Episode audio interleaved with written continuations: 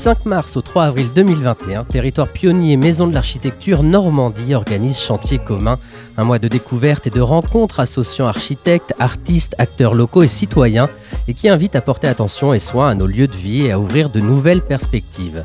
C'est dans ce cadre que nous vous proposons aujourd'hui une émission consacrée à un quartier de la ville de Caen, le quartier Caponnière, et ce qui pourrait être d'ici 2030.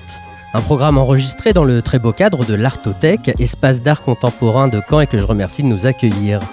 Avec nous euh, pour parler de ce quartier en transition, Elisabeth Taudière. Vous êtes directrice de Territoire Pionnier et vous êtes à l'initiative de ce projet. Bonjour. Bonjour. Également à notre micro, Nicolas Escage, vous êtes maire adjoint à la ville durable, directeur du campus de Caen de Sciences Po Rennes et vous êtes géographe de formation. Bonjour. Bonjour. Ensuite, euh, nous avons avec nous euh, le plaisir de recevoir Guénaëlle Carlier, coprésidente de l'association Vent d'Ouest, et Margot Reyes, salariée de l'association Vent d'Ouest. Bonjour à toutes les deux. Bonjour. Bonjour. Et enfin, Yvan Poulain, vous nous accueillez aujourd'hui. Comme je le disais, vous êtes directeur de l'Artothèque de Caen, qui se situe presque à l'entrée euh, du quartier Caponnière. Bonjour. Bonjour. Alors, euh, on va commencer avec vous, Elisabeth Taudière. Vous êtes donc à l'initiative avec Territoire Pionnier euh, de ce programme Chantier commun. Et on va s'intéresser aujourd'hui à ce quartier Caponnière, puisqu'il était le cadre d'une résidence d'architectes il y a quelques mois avec trois architectes euh, originaires de la région de Strasbourg, en tout cas formés à Strasbourg, qui s'appelle ACP, dont on parlera un petit peu plus tard dans, l'émission. D'où est venue l'idée de travailler sur ce quartier Caponnière? Pourquoi celui-là en particulier? Alors cette année, on fête les 10 ans du laboratoire des territoires, donc des résidences d'architectes que l'on mène en Basse-Normandie depuis, ben voilà, depuis quelques années, depuis ces 10, années. Et donc on souhaitait, euh, pour cet anniversaire, euh, euh, accueillir des architectes dans la ville dans laquelle on est installé. Et c'est pourquoi on est allé voir la ville de Caen en leur demandant euh, voilà, s'ils étaient partants pour accueillir une équipe avec nous.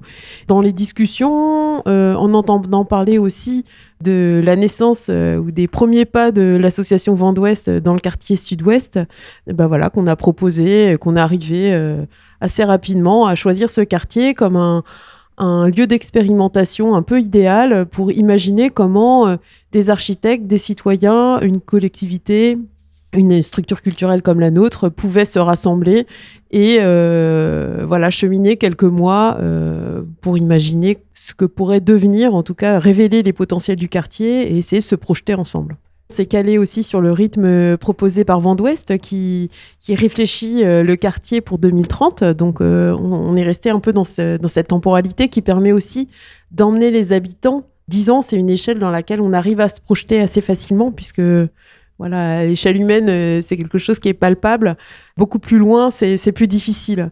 Et d'ailleurs, dans, dans, la réponse qu'a apporté ACP, ils proposent même, eux, un pas intermédiaire 2022 pour pouvoir euh, enclencher des premiers pas vers cette destination 2030, euh, parce que c'est difficile vraiment d'imaginer comment agir à une échelle assez lointaine.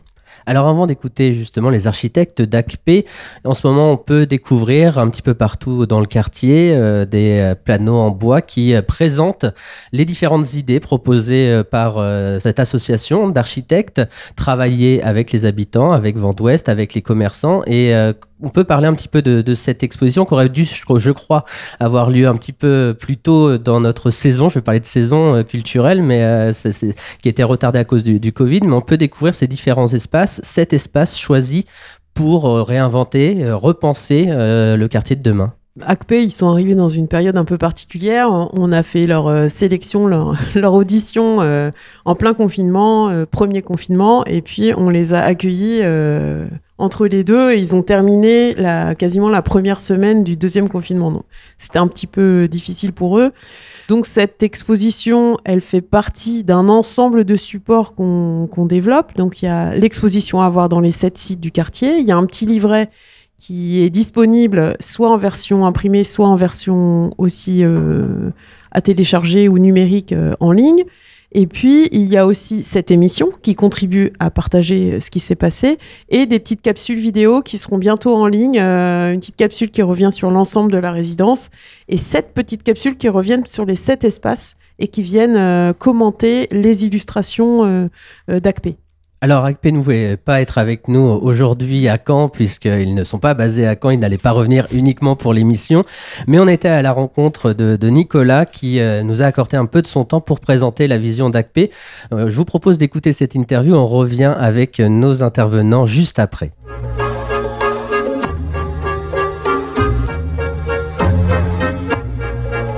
Nicolas Coury, bonjour. Bonjour. Alors avec Caroline Moroni et Hippolyte Sapin, vous représentez l'association ACP. Vous êtes tous les trois diplômés d'architecture à Strasbourg et vous avez travaillé sur le quartier Caponnière comme quartier en transition. Mais avant de commencer, j'avais envie de revenir sur la forme associative d'ACP.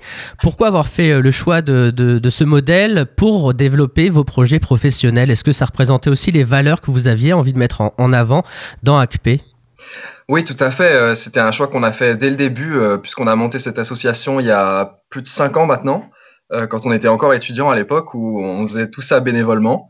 Depuis, c'est devenu notre activité principale, mais pour autant, on voulait garder ce caractère associatif, parce que déjà, c'est comme vous dites, c'est une valeur qu'on veut porter. On, on veut être d'utilité publique d'une certaine manière, et on veut être au service des gens principalement. Et d'ailleurs, la majorité des gens pour qui on travaille sont soit d'autres associations, euh, principalement d'habitants, ou soit directement des municipalités. Le côté participatif et collectif, c'est important dans, vos valeurs? Ouais, tout à fait. Si, si, je devais résumer nos valeurs principales, je dirais que à la fois la démarche environnementale et la démarche participative sont vraiment les deux créneaux qui, qui sont la vocation de notre association. Euh, nous, on, on, essaye vraiment de générer des démarches, euh, ce qu'on appelle des démarches ascendantes de construction de, de la ville à savoir euh, qui viennent des habitants et non pas euh, forcément des institutions ou des politiques. Et on essaye d'aider à donner des outils aux habitants à construire leur ville de demain et à se projeter un peu et à devenir acteurs en fait de, de la construction de leur quartier et pas juste passifs à se plaindre à chaque fois qu'une décision est prise par un politique qui ne leur convient pas. Du coup, euh, ouais, c'est dans nos vocations principales de donner ce, ces outils essayer de les intégrer au maximum et les rendre acteurs. Alors entre juillet et novembre 2020, vous avez participé à une résidence d'architecte à Caen sur le quartier Caponnière. Comment s'est faite euh, la rencontre? Comment vous êtes amené à travailler sur notre territoire? Bah, C'était très intéressant parce qu'on n'était jamais venu euh, en, Normandie pour travailler. Euh, on a répondu à un, appel lancé par principalement Territoire Pionnier, la maison de l'architecture, qui organise depuis plusieurs années des, des résidences d'architectes au, qui sont, on va dire, calqués sur le modèle des résidences d'artistes, mais euh, avec cette idée que les architectes, eux, vont plutôt intervenir sur, euh, sur l'urbanisme et l'architecture et, la vie de quartier et re-questionner avec un regard nouveau l'extérieur. Donc c'était intéressant parce qu'on répondait à cet appel à projet euh, pour la première fois pour nous, c'était une vraie découverte de venir dans un, endroit qu'on ne connaissait pas du tout et qu'on a pu voir avec un, regard complètement neuf, ce qui était recherché d'ailleurs par euh, la résidence. C'est-à-dire que ce regard neuf permet de re-questionner des choses qu'on ne re-questionne pas forcément quand on y habite tous les jours.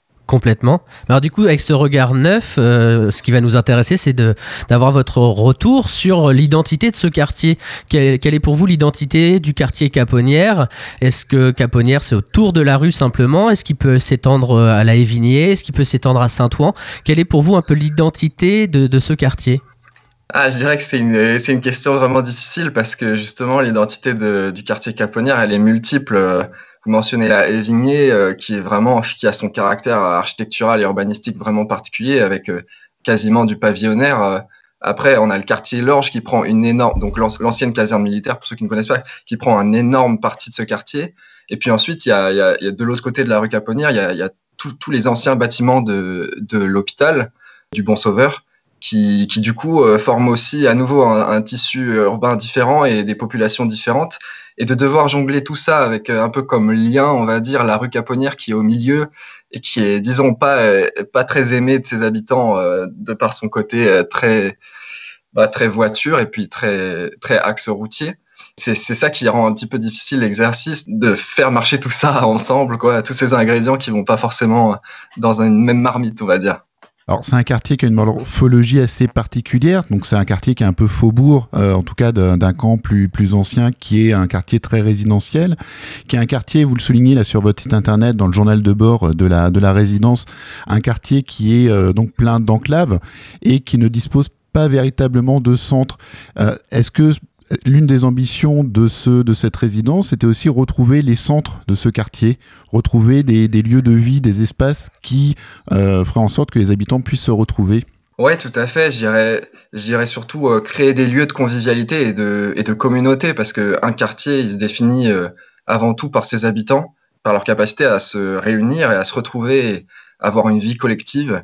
Et, ça, on le sait depuis longtemps en urbanisme que c'est les espaces publics qui permettent ça. On peut pas se, fier uniquement aux espaces privés pour créer ça. Certes, hein, le bar du quartier va créer une, animation telle que ça peut devenir quasiment un lieu public, mais ça reste un service public d'offrir aux gens la possibilité de se réunir, de se retrouver, de, de lancer des événements et des, et des regroupements finalement. Donc euh, ça, on, le voit d'ailleurs dans beaucoup de villes, euh, notamment en Amérique du Sud, qui ont fait exprès de, ne pas faire des espaces publics, euh, souvent pour des raisons politiques. Hein, C'est dans les dictatures qu'on qu retrouve du manque d'espace public pour empêcher les gens de se réunir. C'est bien la preuve que la capacité de se réunir et les espaces publics qui le donnent sont un vrai droit à une démocratie.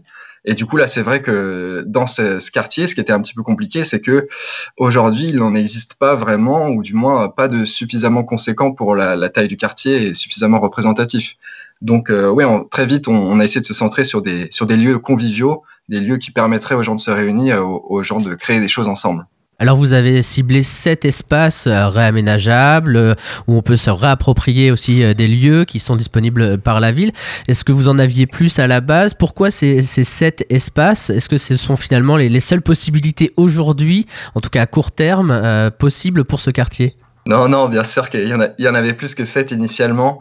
En fait, on a voulu faire cette exposition comme un peu comme un manifeste parce que on, a choisi cet espace non seulement pour leur qualité euh, et leur potentialité surtout, mais aussi pour les thématiques qui permettaient d'aborder, puisque la, mission euh, qui nous a été confiée par Territoire Pionnier, c'était d'aborder la question de la transition dans ce quartier.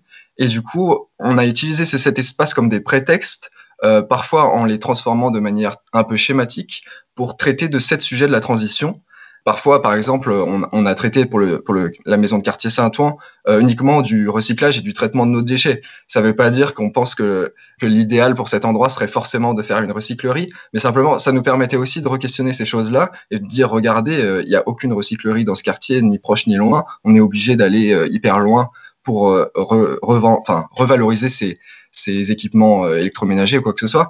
Et du coup, le choix de ces sept emplacements, c'était donc les sept qui avaient le plus de potentialité en termes de lieux, mais aussi euh, les sept qui nous permettaient d'aborder des sujets euh, qui nous semblent essentiels à aborder dans une ville qui se pose la question de la transition. Et du coup, ça m'interroge sur l'idéal. Par exemple, pour ce, cette ancienne maison de quartier, euh, quel serait l'idéal si on, si on sort de toute orientation Pour vous, en tant qu'architecte, ce, ce, serait quoi si on, si on oublie le côté en transition C'est quoi l'idéal pour vous, votre vision?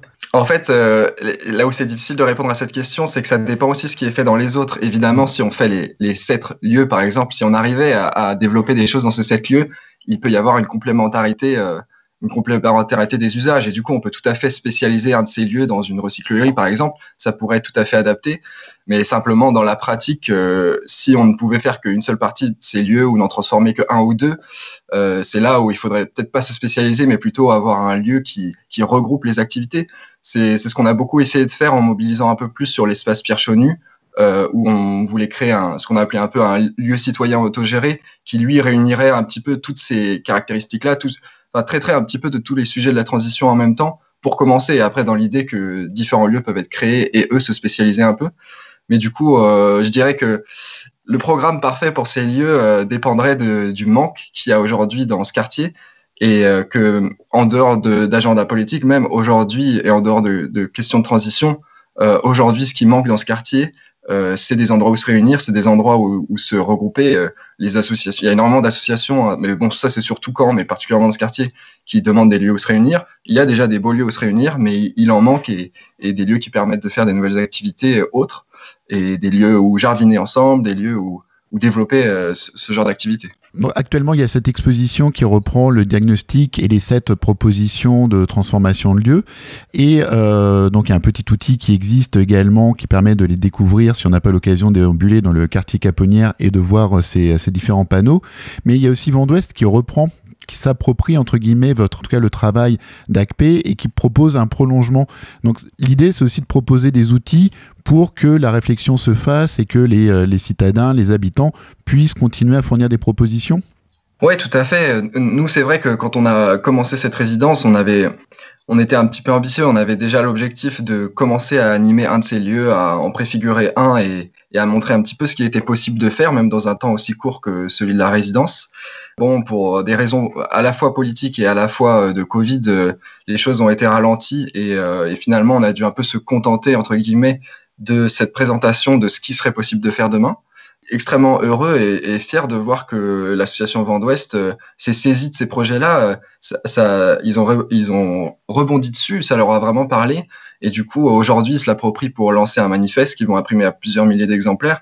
C'est vraiment quelque chose qui nous touche. Ça veut dire que, pour nous, c'est un peu un, succès au sens où ça veut dire que si les habitants ré répondent et sont heureux du travail qu'on a fait, c'est que bon, bah, c'est qu'on a servi à quelque chose déjà, et surtout qu'on a répondu à notre mission principale, qui était finalement de, de re-questionner comment comment on vit la ville et, d'essayer de donner des outils aux habitants pour qu'ils puissent demain construire leur propre quartier. Donc on, on est très heureux de ça. Et l'exposition, bon, elle arrive un peu tard. On aurait aimé qu'elle arrive en même temps qu'on qu'on était là, mais bon, euh, Covid oblige, elle n'arrive que maintenant. Au moins, on est très content qu'elle sorte et que les habitants puissent voir de manière un peu plus massive le travail qu'on a produit. Quand vous allez en résidence dans des villes, est-ce que vous continuez de suivre?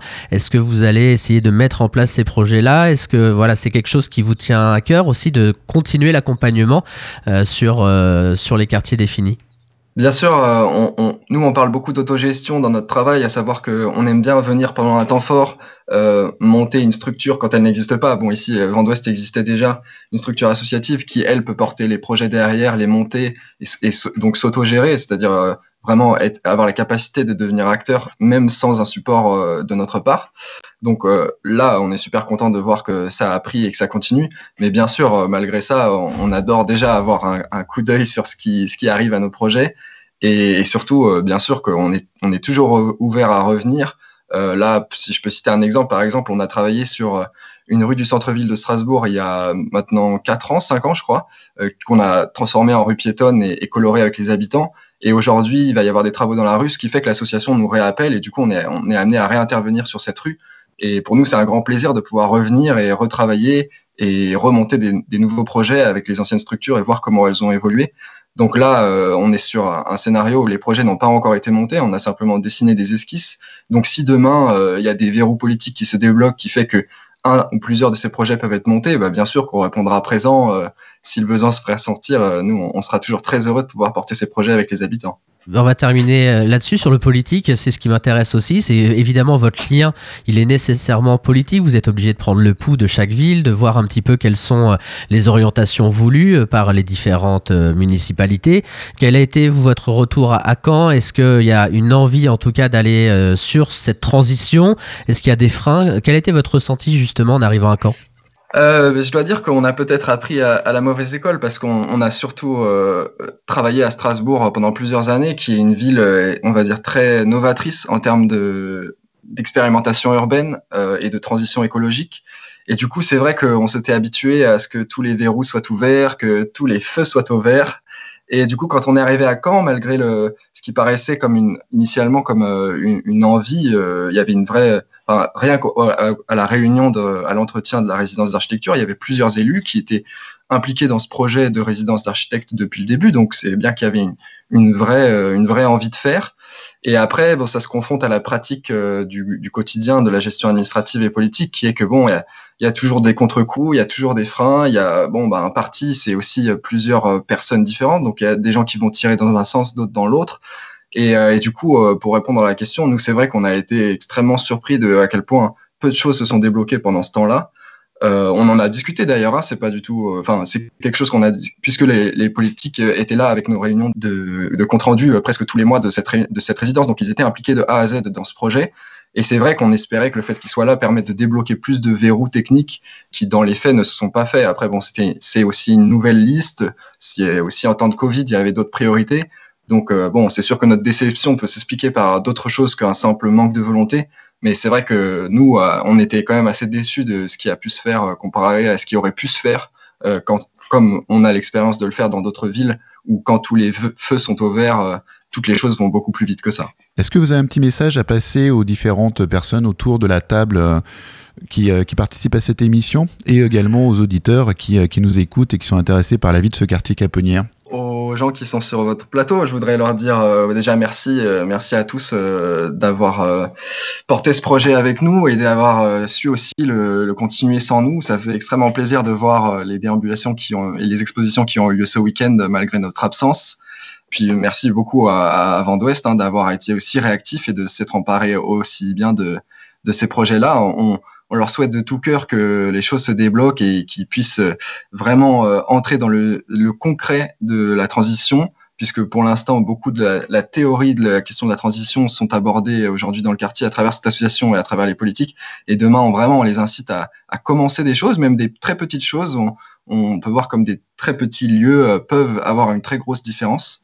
Et j'incite vraiment les habitants qui sont intéressés par ces projets-là, qui sont intéressés par la possibilité de re-questionner sa ville euh, en, devenant acteur et vraiment en, ayant un impact sur son futur et sur sa ville de demain, euh, à se manifester auprès de Vendouest notamment et, à s'impliquer parce que il y a, y a, vraiment des possibilités de faire qui sont énormes et il y a beaucoup de choses à faire, il y a beaucoup de potentiel et c'est pas trop tard. Euh, je pense que le débat écologique est un débat complexe, mais il y a encore beaucoup de choses à faire et il y a beaucoup de choses qui peuvent être faites par vous demain et pas juste par euh, les autres, les institutions, les politiques. Je pense qu'on oublie un peu parfois à quel point nous, on a du pouvoir en tant qu'individu. Eh ben, merci beaucoup Nicolas pour rappeler euh, évidemment cette chose essentielle. Euh, merci beaucoup d'avoir été avec nous dans, dans, cette émission. On le rappelle, il y a tous les travaux disponibles sur votre site. Il suffit de rechercher association ACP, AKPE. Merci beaucoup d'avoir été avec nous dans le cadre de cette émission Quartier Caponnière. Merci beaucoup à vous. Merci pour votre intérêt pour le projet.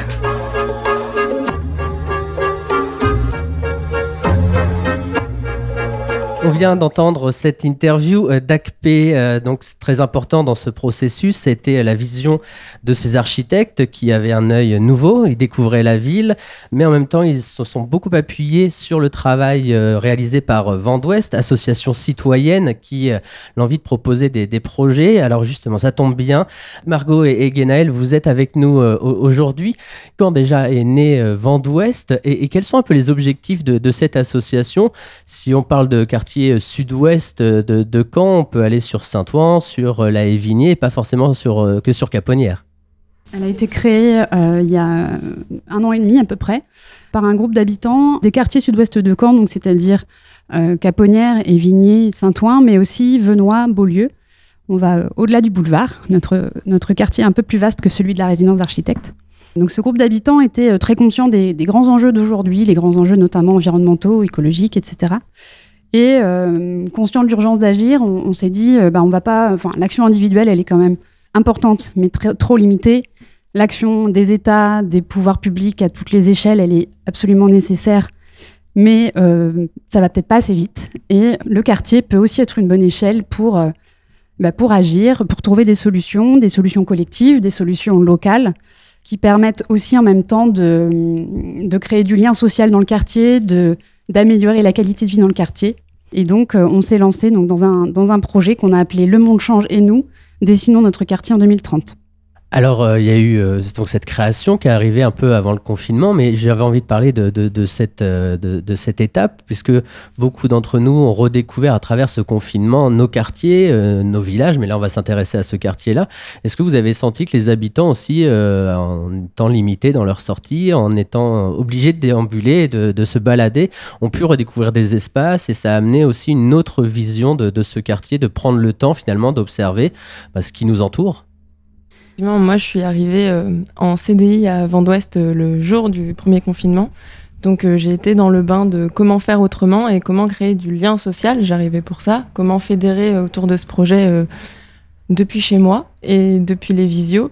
Et effectivement, on a eu beaucoup de retours sur cette question du kilomètre qu'on pouvait graviter autour de chez soi. Et on a eu des gens, sans qu'on leur demande, qui nous envoyaient des photos de nouveaux espaces qu'ils découvraient, de nouveaux petits chemins, de nouveaux jardins de nouvelles fleurs, de nouvelles espèces, en se disant ce serait marrant qu'on qu'on essaye de deviner ensemble euh, à quoi ça pourrait nous servir ou quelle est cette plante, qu'est-ce qu'on pourrait essayer d'en faire. Donc euh, c'est sûr que ça a directement créé euh, de l'innovation dans la façon de faire et dans la façon de fédérer autour de ces questions climatiques. Comment on fait tout près de chez soi Margot, vous étiez déjà habitante du quartier Caponnière avant d'être salariée Absolument pas, je viens de la région lyonnaise. D'accord, donc pour vous, cette entrée dans le contrat, donc premier confinement, c'était aussi l'occasion de découvrir le quartier d'une façon un peu inédite pour, pour, pour tout à chacun d'ailleurs, parce que c'était une expérience nouvelle, mais pour vous, c'était aussi la découverte d'un nouveau quartier. C'est vrai. Et puis, euh, ce, qui était aussi euh, amusant, c'est que j'ai d'abord commencé à travailler euh, via des cartes et Google Maps, que je remercie. Mais c'est vrai que, en fait, j'ai découvert le quartier grâce à un déco-président qui connaît le, territoire et puis son patrimoine, son histoire et sa biodiversité en mai seulement.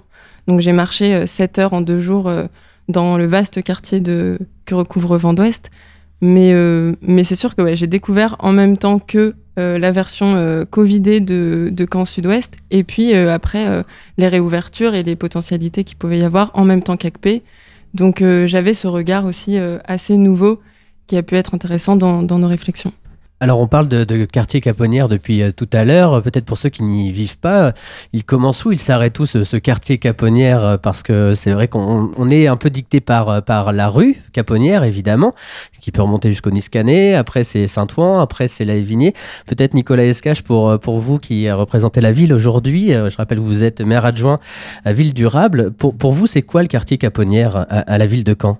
C'est plein de choses. Euh, c'est effectivement euh, des conseils de quartier, mais je dirais que les limites administratives, c'est une chose, mais il y a la limite fonctionnelle, c'est-à-dire qu'il y a la limite de la vie courante. Et la limite de la vie courante, elle est, elle est très difficile à délimiter. On voit bien qu'on tourne effectivement autour d'espaces qui sont euh, de la plus petite échelle à la plus grande. On a effectivement à Caponnière un axe, la rue Caponnière, et puis autour, on a des alvéoles qui sont le produit de l'histoire, hein, puisqu'on a des alvéoles d'anciennes emprises militaires, euh, d'anciennes emprises religieuses. Et ça, ça crée effectivement un quartier qui a un charme très particulier parce qu'on est vraiment sur un quartier qui a des petits secrets. C'est-à-dire qu'on a, on a l'axe euh, qu'on traverse, qui était l'axe traditionnel d'entrée de la ville, et puis on a ces petites cours, ces petites alcôves, qui sont des espaces de respiration, des espaces de respiration euh, évidemment vertes, culturelles, mais aussi des espaces de respiration citoyenne, existantes et en potentiel. Donc le quartier, pour moi, c'est ça. C'est un quartier qui est effectivement un quartier à la fois patrimonial, parce qu'on est effectivement sur un espace qui est, fait partie de cette ville euh, historique. On a souvent tendance à voir euh, comme une ville détruite, mais euh, Caen présente un patrimoine historique absolument formidable, et le quartier Caponnière en, fait, en fait partie. Et puis, c'est un quartier qui a un dynamisme citoyen également très, très puissant, avec des espaces qui permettent cela, par toutes ces petites alcôves, ces petits espaces. Et donc, délimiter le quartier, c'est demander à un géographe un, travail un peu trop gros parce qu'on ne peut pas délimiter un quartier vivant. On peut délimiter des, espaces administratifs, ils peuvent se superposer éventuellement, et c'est mieux quand ils se superposent, c'est-à-dire quand on, fait du multiniveau, mais on ne peut pas délimiter euh, la vie, euh, quotidienne. Alors, euh, dans l'interview qu'on réalisait avec euh, Acpe tout à l'heure, euh, il indiquait que les habitants, finalement, aimaient, n'aimaient pas à la fois ce, quartier parce qu'il était très routier. C'est d'abord un axe principal. Est-ce que c'est un sentiment que vous partagez, vous, à Vent d'Ouest, cette vision très routière de, de cette rue Caponnière qui vient traverser justement tous ces espaces? Euh, oui, effectivement. Puis alors, euh, moi, j'ajouterais euh, le boulevard qui coupe le quartier en deux, qui est un axe routier qui fait vraiment une barrière, une barrière très importante. Donc oui, effectivement, le quartier est très marqué par la présence de, la voiture, de la circulation.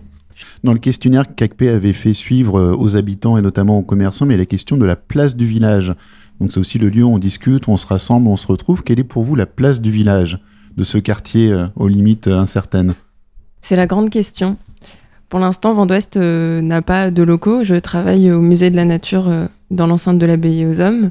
On se retrouve euh, chez les gens, dans certaines maisons de quartier de notre, de notre quartier, donc la maison de quartier centre et celle de Venois.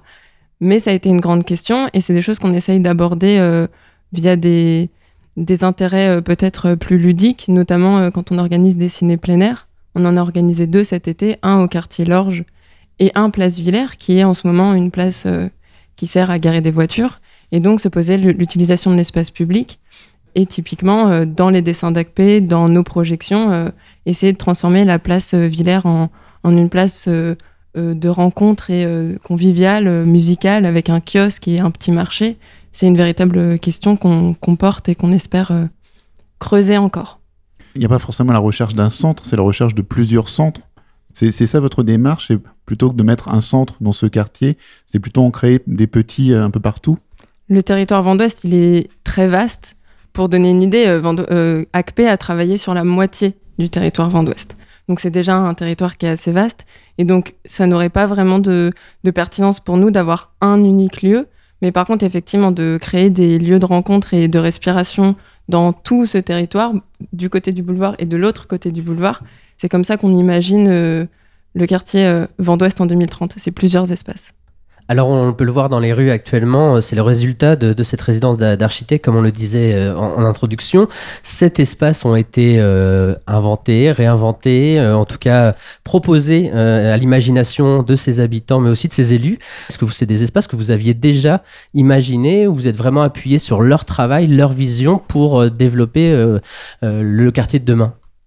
Alors effectivement, il y avait certains espaces qu'on avait repérés et sur lesquels on avait commencé à, réfléchir, mais euh, tout l'intérêt de la résidence d'architecte, c'est qu'ils nous ont fait voir des espaces qu'on n'avait pas forcément euh, aperçus. Donc, euh, effectivement, le quartier Lorge, l'esplanade Pierre Chaunu et la place Villers sont trois lieux qu'on avait repérés. La place Villers, on aurait difficilement pu l'imaginer comme eux l'ont fait, parce qu'on n'a pas leur, leur expertise. Mais par contre, c'est vrai que l'esplanade Chaunu, en, cette, ce bâtiment qui, qui, était inutilisé, nous, nous, a fait rêver directement. Et puis le quartier Lorge avec euh, la Mavada, donc euh, une structure culturelle qui va bientôt reprendre euh, les anciennes écuries, cette, maison des associations qui est juste en face, cette maison de quartier qui est juste en face. C'est vrai qu'on avait déjà identifié des, potentialités. Par contre, la placette Méli-Mélo ou typiquement le travail sur toute la rue Caponnière, les espaces cyclables ou non qu'on pouvait envisager, c'est des choses qu'on n'avait pas, sur lesquelles on n'avait pas réfléchi particulièrement. Alors, euh, vous parlez de, cet îlot, euh, c'est là, c'est quatre places de parking pour le dire concrètement, à, côté du, restaurant associatif euh, proposé par Mélimélo, justement, on n'a que quatre places de parking. C'est un espace très restreint, mais ça remet en perspective l'échelle finalement de nos projets citoyens, de se dire, bah, finalement, même un espace très restreint, nous citoyens pouvons imaginer d'autres choses. On reparle encore une fois des places de parking et de la place de la voiture, mine de rien, dans tous ces espaces-là. Est-ce que vous êtes sensible, Nicolas Escage, justement sur euh, cette question d'échelle et d'inciter peut-être les citoyens à proposer euh, des projets peut-être de plus petite échelle, mais plus réalisables. Oui, bah effectivement, ces petites échelles, elles sont extrêmement importantes. Hein, les, Suédois, par exemple, en ce moment, sont en train de réinventer leur rue. On parle beaucoup de parklet aussi. Alors, Territoire Pionnier mène des expérimentations depuis très longtemps autour des parking days. On voit bien que sur une, une emprise très euh, petite, l'emprise d'une place de parking, on peut réinventer les espaces publics et on peut proposer par là une vision positive de la transition. Parce que finalement, ce qui nous rassemble aussi, c'est de, proposer une vision positive et pas une vision punitive. C'est-à-dire de ne pas dire tout ce qu'on va euh, devoir euh, enlever, euh, de quoi on va devoir se priver dans la perspective de la transition, mais que la transition, ça va améliorer notre qualité de vie. La transition, ça va permettre de lutter contre la précarité énergétique, des transports. Si on dit ça, on embarque déjà plus de monde que d'être sur une démarche purement injonctive, punitive. Et quelque part, euh, je vois aussi les, alors les, les, places de parking, c'est d'abord quelque chose de très important parce que ça, ça évidemment, ça montre l'importance de réduire à un moment, évidemment, la place de la voiture, pas seulement pour pacifier euh, les, espaces de trafic, pas seulement pour concilier les modes, mais aussi pour libérer l'espace public. C'est-à-dire qu'effectivement, quand on libère euh, l'emprise de places de parking, on libère de véritables espaces qui ne sont pas des petits espaces. Donc ça a une importance à une échelle vaste, mais ça a aussi une importance autre, c'est une importance pédagogique. C'est que ça montre que s'engager dans une transition, et chacun peut s'engager, euh, personnellement ou collectivement, dans des associations, euh, aux côtés des élus, euh, tous ensemble, eh bien, on peut s'engager sur des éléments positifs qui amènent de la qualité de vie tout de suite. Et donc, ça amène progressivement, pas à pas, à embarquer le plus de monde possible dans la transition. Parce que ce qui nous manque, c'est ça. En réalité, la transition, c'est pas qu'une question de moyens, c'est pas une question juridique, c'est d'arriver à convaincre tout le monde, quelles que soient ses possibilités, de pouvoir s'embarquer dans le navire. Si on a tout le monde dans le navire, on ira. Le problème, c'est qu'aujourd'hui, euh, chacun a une position différente de la transition, tout le monde n'est pas forcément conscient de l'urgence de cette transition, et tout le monde n'a pas les moyens de pouvoir mener cette transition. Euh, il y a des différences géographiques, on pourrait y revenir, entre par exemple ceux qui euh, habitent à proximité d'une ligne de tram ou, de vélo en autopartage, et ceux qui sont obligés de venir en voiture parce qu'ils habitent la périphérie, quelle que soit la périphérie.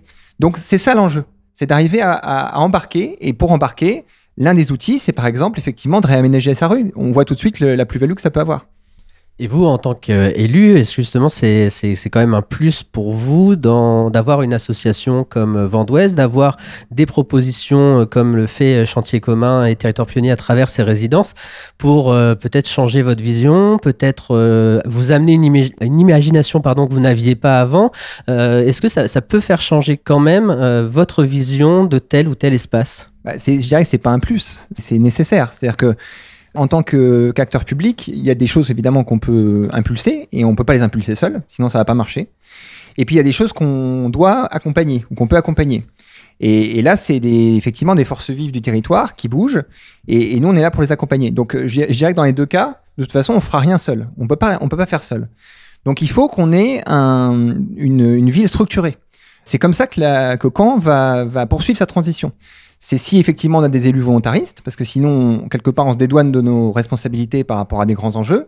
Si on a un secteur associatif dense et, prêt à mener ses actions, euh, si on a des entreprises qui sont prêtes à jouer le jeu, et c'est ce mélange-là, et, effectivement, Territoire Pionnier, euh, le pavillon qui, montre aussi euh, la voie, qui sont des espaces aussi de dialogue, de concertation, d'expérimentation, de réflexion, c'est avec cet écosystème-là qu'on va mener les transitions. Puis c'est l'alliance des échelles, c'est ce qu'on ce disait tout à l'heure, c'est-à-dire effectivement c'est euh, un alignement entre euh, ce qui se passe à Caen, ce qui se passe à Caen-la-Mer, ce qui se passe à Caen-Normandie Métropole, peut-être sur d'autres éléments, avec ce qui se passe dans la région, avec des textes nationaux, euh, internationaux, etc. Mais c'est essentiel d'avoir ces, ces croisements et ces synergies, sinon on n'y arrive pas. Vous parliez de faire de la pédagogie, vous parliez de convaincre.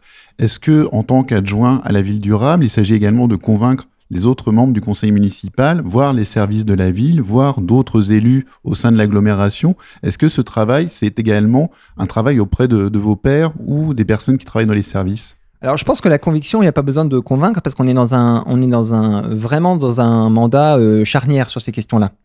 Et tout le monde en a conscience. Tout le monde a conscience qu'on est vraiment sur un moment de basculement. On, est, on est un peu aux prémices du basculement. On a l'urgence qui est là. Et il faut qu'on structure les choses. Donc il faut qu'on fonctionne par étapes pour pas revenir en arrière, pour pouvoir faire des vraies étapes qui sont des vraies avancées par rapport à un agenda dont on sait qu'il est exigeant. Donc là-dessus, je veux dire, en plus on est porté, euh, on est convaincu nous-mêmes, et en plus on est porté par une société civile qui a, envie. Donc je veux dire, l'alignement, il est là. Les services, ils sont excellents. Ils sont en train de travailler euh, sur ces questions-là, ils sont excellents. La question qui se pose, c'est d'arriver à trouver des transversalités. Et donc, on trouve des transversalités, et c'est un sujet de transversalité. C'est-à-dire qu'en gros, on passe d'un moment où le développement durable était vu, et je ne parle pas de la ville de Caen, je parle en général, était vu comme une thématique, à un moment où on est vraiment dans une charnière parce que la, question de la, durabilité va infuser dans l'ensemble des domaines. Donc aujourd'hui, les questions qu'on se pose, c'est par exemple euh, comment la, culture peut être plus durable, comment les acteurs de la culture peuvent devenir durables. Et on, rencontre euh, le cargo, Ars pour, euh, discuter de ces questions-là. Comment la question du sport peut investir la durabilité Quand on construit un, stade, un équipement sportif, comment on peut le traiter en, termes de durabilité? Euh, Comment la question de, la voirie Comment la question de la démocratie de proximité Donc c'est vraiment un, travail qui n'est plus seulement un travail, je dirais, de, de, thématiques euh, autour des, secteurs traditionnels qu'on continue évidemment sur le cyclable, sur l'énergie. C'est un travail de transversalité et, les collègues sont tout à fait euh, volontaristes et conscients de cette question-là mais c'est un, un vrai enjeu de, de, de, de, ensemble, construire cette transversalité pour pouvoir amener le développement durable dans toutes les politiques de la ville. Pour revenir euh, au projet proposé euh, sur le quartier Caponnière, il y a cette maison de quartier de Saint-Ouen qui aujourd'hui euh, n'est plus utilisée ou en tout cas n'a plus de réelle fonction. Il y a une proposition faite par ACP, c'est celle d'une recyclerie, mais elle pourrait être tout autre. On va quand même parler du, patrimoine municipal qui aujourd'hui soit n'est pas utilisé, soit mérite rénovation et des fois on a l'impression que le choix de la destruction ou de la vente aux promoteurs ou en tout cas de, de céder ce patrimoine euh, pour euh, ne pas faire le choix de réemployer, de réutiliser, euh, est-ce que ce genre de projet comme une recyclerie attire votre attention et s'il était porté par une association pourrait avoir l'adhésion? Alors, permettez-moi de vous dire que je partage pas trop votre, votre analyse. Je pense, que, je pense que le patrimoine de la ville, il, est, il est, clairement utilisé dans, alors pour, pour, plein d'aspects, hein, pour des accueils associatifs, pour des, acteurs, des accueils culturels. On pourrait penser à ce que va devenir par exemple les écuries Lorges, hein, puisqu'on parle du quartier euh, qui va accueillir à Mavalda. On peut, on peut penser aussi à ce qui se passe au chemin vert. Et peut-être Radio Phoenix euh, normalement. Voilà. Donc euh, non, je pense, je pense pas qu'on puisse dire honnêtement que le patrimoine de la ville est, pas mis à disposition dès qu'on le peut à des associations, des acteurs culturels. Alors pour répondre à votre deuxième partie de question, oui, là on a un formidable outil prospectif. Hein, c'était le, le, but de cette résidence. Après, il faudra le tourner en plan d'action, c'est-à-dire se dire à partir de cette image prospective, qu'est-ce qui est opérationnel euh, en 2022, en 2030, comment on peut traduire ça par des actions. Il y a aussi un outil qui va beaucoup nous aider, c'est le schéma directeur de l'immobilier. On est en train de travailler, comme beaucoup d'autres villes, à un schéma directeur de l'immobilier accolé à un schéma directeur de l'énergie. Ce schéma directeur de l'immobilier, il a plusieurs rôles. Il a un rôle d'abord énergétique, euh, c'est-à-dire l'idée c'est de se dire comment on peut optimiser nos dépenses énergétiques, comment on peut dépenser moins d'énergie aussi, parce que la, meilleure énergie c'est celle qu'on ne va pas émettre. Et puis il a un rôle aussi en termes de fonctionnalité et d'usage, c'est de se dire, voilà, nos bâtiments, euh, où est-ce qu'ils sont surutilisés, où sont-ils sous-utilisés, et comment on peut mieux allouer les usages, et donc notamment, par exemple, faire des ponts avec des, usages transitoires, temporaires, euh, voire plus définitifs, avec le monde associatif, avec le monde culturel. Donc ça va nous aider à, continuer dans ce mouvement, mais ce mouvement, il est clairement euh, déjà engagé. Yvan Poulain, j'avais quand même envie de parler de, ces structures euh, qui sont arrivées depuis quelques années, puisque désormais vous êtes dans l'ancien palais, palais ducal.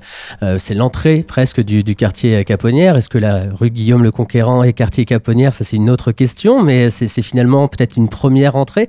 Euh, mais il y a un vrai rôle désormais. Je parlais du CCN en introduction, du FRAC, du prochain quartier Lorge et de tout ce tissu culturel qui est complémentaire du tissu associatif, évidemment. Quelle est votre vision, de, ce quartier et de la collaboration, des collaborations possibles grâce à cette nouvelle dynamique?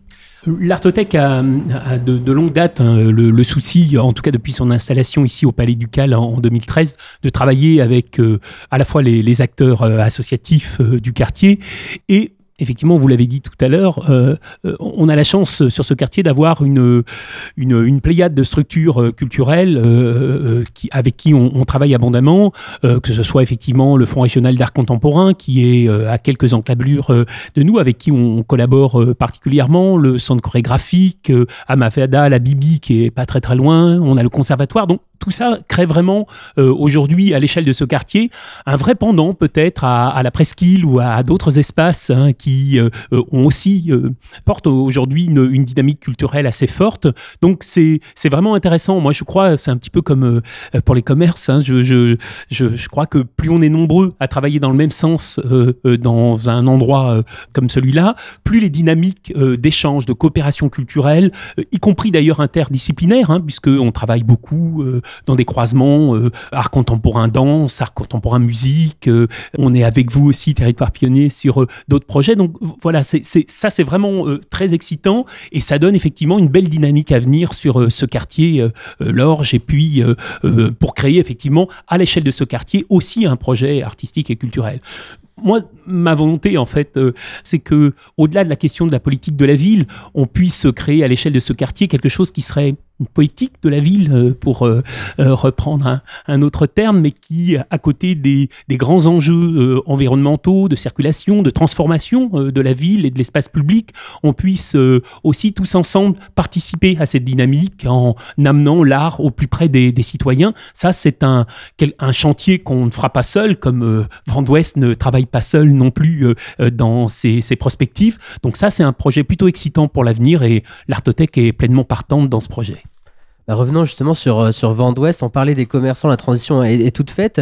J'aimerais revenir quand même sur cette euh, rue Caponnière et ce quartier euh, où ce qui a été dit et démontré par ACP, mais également c'est un constat que vous pouvez faire, c'est ce manque de continuité de, de zones commerçantes ça s'arrête finalement au niveau de l'anti-rouille. Si je prends des exemples très concrets, et il y a un manque de continuité ensuite sur, sur cette rue-là, quelle est votre réflexion là-dessus Et est-ce que pour vous c'est un problème ou pas, hein, peut-être? Prendre la question un peu plus largement parce que nous, notre ambition, c'est de construire des visions partagées du quartier avec les habitants.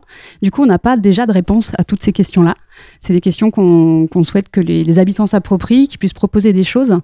Et donc, euh, nous, euh, l'objectif de notre projet maintenant, c'est qu'il y ait des groupes d'habitants qui puissent euh, réfléchir au devenir du quartier, sur, soit sur une thématique, soit sur un endroit précis qu'ils imaginent le devenir. Donc, avec la résidence d'architecte, on a déjà une amorce de ça, en fait. On a, ça permet d'ouvrir un peu le, champ des possibles, de montrer aux gens qu'on peut imaginer des choses peut-être un peu folles. Aujourd'hui, on n'est pas à un moment où, où, on se limite, mais plutôt qu'est-ce qu'on peut imaginer?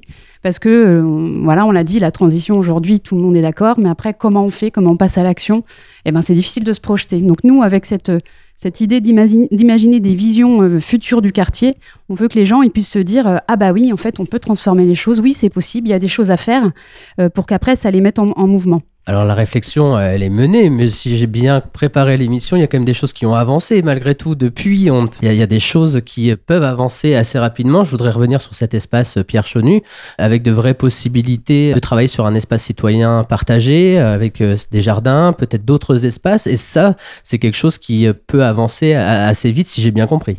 Euh, déjà pour euh, la question d'avant, c'est vrai que en fait, on a besoin des données qui ont été euh, euh, récupérées par ACP et par d'autres euh, travaux, parce qu'effectivement, sur la question des commerces, on a une volontaire en service civique qui, pour l'instant, travaille sur la thématique de l'anti-gaspillage avec les commerçants. Et en fait, on se rend compte que, comme disait aussi l'escage, c'est qu'il y a un manque en ce moment de, de lien parfois entre les habitants et, par exemple, les commerçants. Pour illustrer euh, très simplement, euh, quand euh, les architectes en résidence ont sondé un petit peu les commerçants sur la place de la voiture rue Caponnière, c'est vrai que pour eux, moins de voitures, c'est moins de clients. Alors que quand on sonde les habitants, c'est nous, on a du mal à venir dans cette rue parce qu'il y a trop de voitures. Elisabeth nous avait rappelé à une autre réunion que cette rue Caponnière, c'est un espace limité à 30 normalement. Et pour être piétonne de la rue Caponnière, c'est pas quelque chose qu'on ressent. Donc, c'est vrai que des fois, on se pose la question comment on va pouvoir euh, finalement à la fois répondre aux attentes des habitants et en même temps des commerçants qui sont peut-être aussi des habitants, mais qui voient aussi leur enjeu économique. Et c'est pour ça ce tissu commerçant de la rue Caponnière, je ne pense pas qu'il va pouvoir se développer sans répondre aux attentes des habitants qui est plus d'espaces cyclables ou en tout cas de place pour marcher déjà dans cette rue et peut-être moins de voitures et en même temps des commerçants qui disent moi je veux pas m'implanter si euh, il y a moins de voitures, il y aura moins de gens qui viendront euh, acheter mes produits. Donc euh, on est un peu en ce moment dans, euh, ce flou et c'est pour ça que euh, l'importance des visions partagées, c'est de proposer à ses habitants de réfléchir à ces questions et de formuler clairement leurs besoins, leurs attentes et leurs projections pour ensuite, à un moment donné, arriver aux portes de, de la mairie ou des commerçants ou ailleurs en disant voilà ces données, voilà ce que les habitants ils ont envie de mettre en place, comment on peut faire pour réussir à concilier tout ça? Et sur l'espace chenu. Euh, effectivement, nous, on a, on a beaucoup euh, rêvé sur ce bâtiment parce que parce que c'est du patrimoine, parce qu'il est vide depuis un certain temps et qu'on y voit un potentiel avec son parvis, etc. C'est un, un véritable espace qui donne envie. Et comme on n'avait pas de locaux, euh, on s'est laissé rêver à, un local vent d'Ouest dans ce bâtiment. Mais effectivement, juste derrière, il y a un ancien... Un, espace qui était avant au Bon Sauveur et qui maintenant appartient à, à, la ville. Et dans les temps à venir, mois à venir, ça dépendra de comment on, met les choses en place. On va avoir une mise à disposition de ce terrain pour réfléchir à, pour l'instant, un jardin partagé. C'est comme ça qu'on qu'on l'a imaginé, mais en fait, en sondant euh, les habitants, on s'est rendu compte qu'il y en a qui proposent euh, peut-être un espace de jeu pour les enfants ou des choses comme ça. Avec ces nouvelles résidences dont vous parliez euh, tout à l'heure, c'est vrai qu'on a maintenant beaucoup d'habitants qui gravitent sur un espace assez restreint. les jardins partagés, on en a quand même pas mal sur notre sur notre quartier, mais euh, notre vaste quartier, mais pas tant sur cette partie-là du quartier qui est la rue Caponnière. Dans le cadre de Chantier commun, on a fait un événement euh, samedi 13 mars euh, qui avait pour ambition de projeter les habitants sur ce futur jardin pour créer ensemble. Et donc, effectivement, dans les temps à venir, on verra peut-être émerger un jardin partagé, ouvert, pas comme ceux qui sont en ce moment dans les, dans les autres espaces, pour réfléchir ensemble à la fois à ce jardin partagé et qui servent aussi d'amorce à d'autres réflexions de la résilience alimentaire, de l'autosuffisance et de comment on peut euh, finalement faire la transition au pied, au pied de chez soi, comme je l'évoquais tout à l'heure. Oui, puisque vous allez un peu plus loin en termes de projection, notamment en matière de circuits courts. L'idée, c'est aussi d'implanter euh, des cultures à proximité des habitants.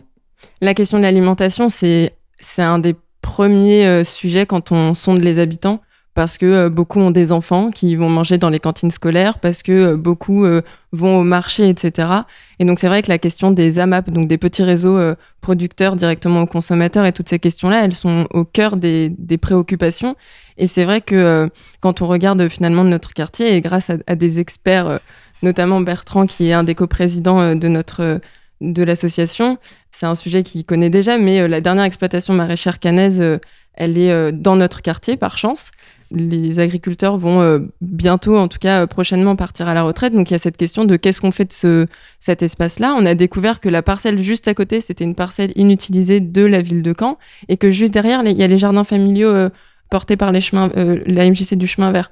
Donc c'est vrai qu'on se disait comment on pouvait allier tout ça et en même temps travailler autour de l'éducation populaire avec le CPIE et avec d'autres structures pour mettre en place à la fois une question de, de nourrir la ville dans la ville, donc ça veut dire produire et nourrir en même temps.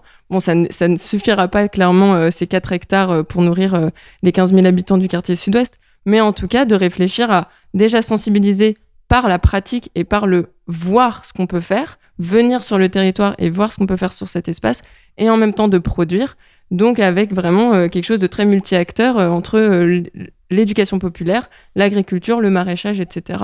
Pareil au vallon de Bretteville, qui pour l'instant est un espace vallonné coteau-calcaire où on peut retrouver de l'origan ou de l'ail sauvage euh, typique méditerranée et qui euh, est très méconnu des Canets et même des habitants de Venois alors que c'est vraiment aux portes de leur quartier. Et se dire bah là bientôt on pourra y faire du vin. Autant profiter du réchauffement climatique euh, tant qu'on peut de se dire qu'on pourrait avoir du vin canet euh, dans les années à venir. Euh, là pour l'instant c'est une monoculture derrière qui euh, n'est absolument pas transition mais, euh, mais peut-être que voilà nous dans nos projections à nous on s'est inspiré d'ACP pour euh, faire un livret euh, au-delà du boulevard et ben là on y met de l'agroforesterie, des gens qui viennent ramasser leurs fruits et puis des vignes à côté, de l'éco-pâturage. Réussir à récupérer toutes ces bonnes idées qui, en fait, on n'invente rien. Il y a des gens qui sont déjà en train de faire plein de choses et l'idée, c'est de voir où est-ce qu'on peut installer toutes ces petites choses au sein du quartier dans des espaces qui, pour l'instant, ne répondent pas à ces problématiques. C'est rester aussi ouvert aux exemples, à d'autres villes, d'autres manières de faire pour euh, prendre le meilleur et, essayer de la- de l'adapter. On parle d'échelle, vous, voilà, vous, avez commencé par rêver sur des petits espaces, puis finalement vous avez étendu, puis vous alliez au-delà du boulevard, puis il y, a- la prison, en, fait on, voit que finalement euh, l'envie euh, d'imaginer, et- elle peut pas être restreinte à une rue, deux rues, c'est aussi de connecter les habitants en- entre eux et peut-être dépasser aussi juste la notion de quartier, mais finalement de faire le lien entre les quartiers. Et- Elisabeth, vous vouliez répondre? Oui, moi je voulais prolonger parce que là, c'est ce que vous disiez, là, ça, part d'un tout petit espace et ça s'agrandit. En fait, nous, cette résidence, on la pense aussi pour pouvoir la partager. On l'a imaginé comme ça avec la ville pour pouvoir la partager avec l'ensemble des, des habitants de, de Caen-la-Mer. Mais aussi, nous, au sein du réseau des maisons de l'architecture. Et cette résidence à Caen, du coup, est déjà en train de diffuser à l'échelle nationale. D'où euh, aussi ces outils euh, de support euh, de partage qui sont accessibles euh, un peu partout pour pouvoir inspirer d'autres euh, collectifs citoyens, d'autres collectivités, euh, valoriser aussi euh, la place des jeunes architectes euh, dans cette transition parce que voilà, on a des espaces qui sont identifiés mais qui ont été aussi révélés par les architectes. Eux aussi, ils sont là pour faciliter ce lien et cette adaptation euh, sur mesure pour le quartier, sur mesure pour le bourg, sur mesure pour cette ville-là, en s'appuyant sur ses ressources, les modes de vie spécifiques à cet endroit-là. Et c'est l'ensemble de ces, de ces bah, de cette collaboration entre professionnels, euh, institutions, habitants, euh, acteurs locaux, qui permet, et la résidence aussi, pourquoi on l'a souhaité, euh, c'est parce qu'elle permet aussi de mettre autour de la table, déjà autour d'un projet culturel, tous ces acteurs, de réfléchir ensemble, de, construire ensemble une culture partagée de ce quartier, pour ensuite arriver à, mettre en place des actions très concrètes. On le voit avec euh, l'esplanade Chonu qui peut-être euh, va devenir un- un jardin partagé. Ça peut être aussi euh, les quatre places de, parking de la petite placette euh, caponnière qui là, euh, je sais pas, euh, dans, deux ans pourrait tout à fait être euh, transformée. Pose déjà des premiers actes très concrets et ensuite invite à multiplier les expériences et à augmenter au fur et à mesure les périmètres aussi d'action. On commence par une place de parking et puis ensuite, euh, quand on est rodé tous ensemble, euh, ben, on, on s'enhardit et puis on et puis on avance. Voilà. En d'ordinaire, ce sont plutôt des euh, résidences qui se passent en milieu rural. En fait, j'inverse votre, votre proposition. C'est la première qui se situe à Caen, alors que Territoire Pionnier est installé à Caen. Est-ce que c'est plus difficile à faire en milieu urbain? On- pour tout vous dire, on avait fait quand, même déjà une première résidence à Caen en 2014 dans le quartier du Chemin Vert, mais qui était euh, plus une résidence euh, culturelle, on va dire, de sensibilisation au, potentiel des lieux, qui va, qui n'est pas allée aussi loin que celle d'aujourd'hui. Celle d'aujourd'hui, je pense qu'on a, il y a aussi cette urgence à, accompagner cette transformation sociale et écologique qui fait que dans les résidences, nous, on intègre maintenant des pistes concrètes pour euh, ne pas repartir sans, euh, euh, donner un coup de boost à la population, aux élus, aux acteurs locaux pour qu'ils passent à l'action. En milieu rural, en effet, c'est plus facile. C'est-à-dire qu'il y a beaucoup moins d'intermédiaires. euh, on est directement avec le maire, on est directement avec l'employé municipal. Souvent, il n'y en a qu'un. Euh, et puis, les habitants, euh, ils sont vraiment juste en proximité. Les espaces sont aussi plus réduits. Et du coup, il y a une certaine agilité aussi qui, est présente en milieu rural qui permet d'aller un petit peu plus loin. Par contre, on va plus loin, mais on a moins d'impact peut-être quand il s'agit de valoriser. Et c'est vrai que ça demande un investissement plus fort en milieu urbain. Mais en fait, on se dit là, si on expérimente comme ça dans ce petit quartier caponnière et qu'après ça fait euh, boule de neige sur l'ensemble du quartier sud-ouest et qu'ensuite ça refait boule de neige sur l'ensemble de la ville, bah, on aura tout gagné à avoir perdu un petit peu de temps au départ pour se mettre tous, euh, voilà, pour, permettre cette expérience et pour pouvoir ensuite sa diffusion euh, ailleurs.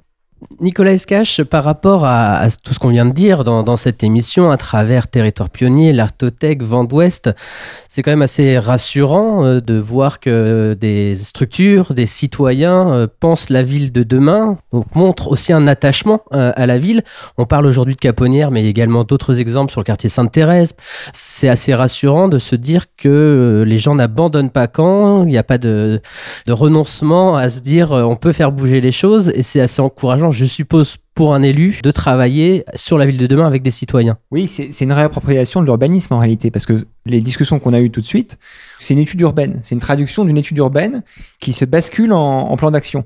Donc en fait, c'est un, travail que ferait un, urbaniste ou un cabinet d'urbaniste. Et aujourd'hui, ce qui est effectivement rassurant, c'est que les habitants se saisissent de ces outils, la géographie, l'urbanisme, l'architecture, pour analyser l'espace dans lequel ils vivent, se l'approprier. Donc c'est la forme d'habiter finalement.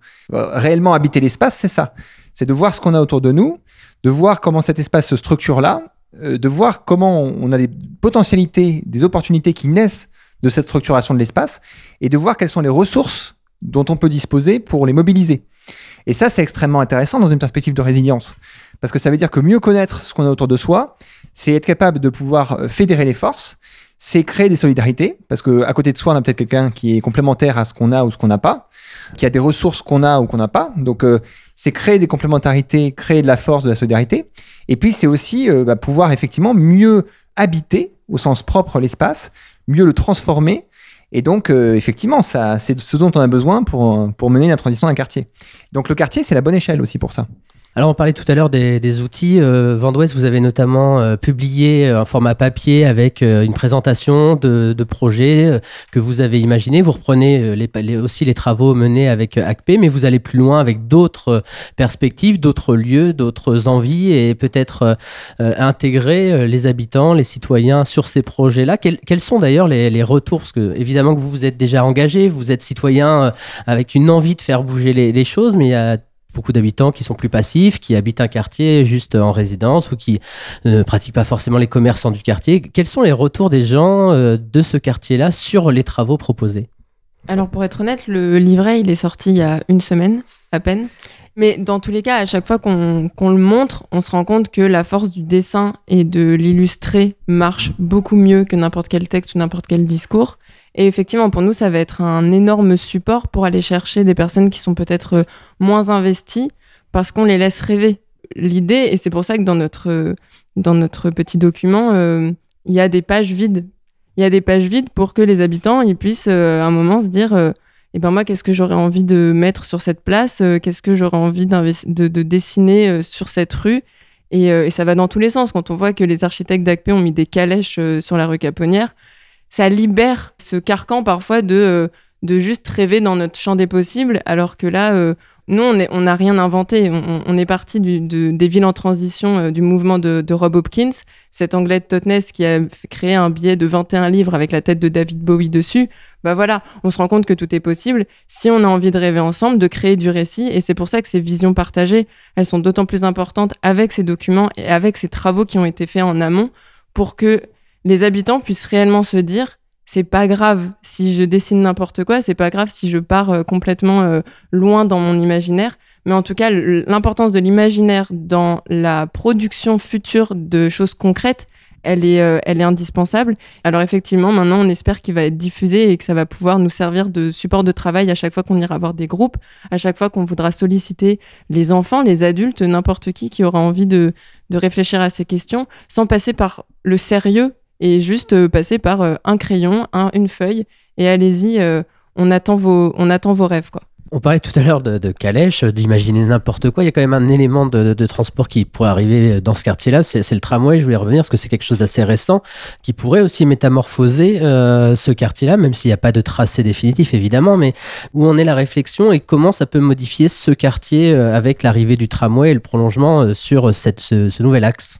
Oui, vous l'avez dit, le tracé n'est pas encore euh, fixé. Hein. Pour l'instant, on a, établi des, corridors euh, qui euh, répondent en fait à une étude pour laquelle on avait une opportunité hein, de, de, la mener. Donc, on a les grands corridors qui correspondent à des axes majeurs de développement qui s'appuient aussi sur la possibilité de, passagers et d'activités en support, hein, puisque quand on ouvre une, ligne de tramway, il faut pouvoir avoir un bassin à la fois d'activité et de population aujourd'hui et demain pour pouvoir euh, supporter ces lignes. Donc là, on sait que sur les corridors qu'on a explorés, euh, sur euh, le, corridor ouest, il y a des corridors qui permettent effectivement d'ouvrir un tramway. Néanmoins, on sait effectivement que l'arrivée d'un tramway, ça permet énormément de choses. Ça permet de l'aménagement urbain, souvent de façade à façade, un vrai travail fin. Ça permet de la pacification parce que forcément, on, se réinterroge sur les modes, donc on ralentit la vitesse, on concilie des modes. On peut amener aussi plus facilement des, transports doux, euh, type euh, par exemple cyclable ou piéton, hein, des, circulations piétonnières. Puis là, on est sur un, axe un peu différent de, l'axe nord-sud parce que on va en tout cas passer à proximité d'espaces patrimoniaux. Donc ça va poser euh, voilà, plein, de, plein, de sujets. Est-ce qu'on fait par exemple deux lignes de tramway ou est-ce qu'on fait une ligne avec des croisements dans les arrêts? C'est une question qu'on peut se poser sur des rues qui sont un peu étroites. Néanmoins, je pense que c'est une question qu'on doit poser.